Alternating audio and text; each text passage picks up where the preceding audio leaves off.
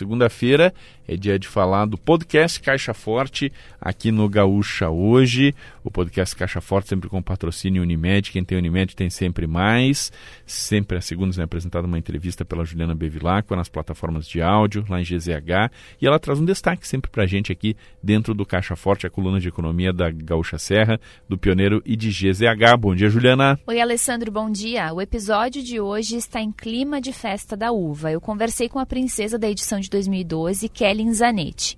A Kellen vem de uma família de agricultores e resolveu voltar para o interior depois de integrar o trio de soberanas da festa.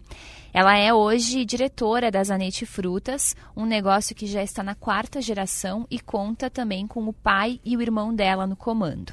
Nesse bate-papo, a Kellen fala sobre sucessão familiar e valorização do produtor rural. A princesa é uma inspiração para outros jovens, principalmente as gurias.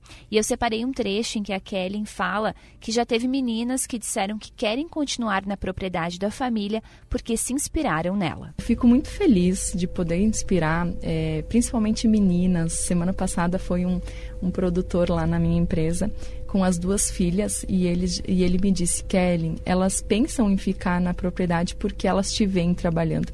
Então, isso é o que fica, isso é o que vale a pena, sabe? Isso é o que realmente é, me deixa motivada a continuar o que eu estou fazendo. O episódio completo está no Pioneiro em GZH e nas principais plataformas de áudio. Tem também versão da entrevista na edição impressa de hoje do Pioneiro. Alessandro.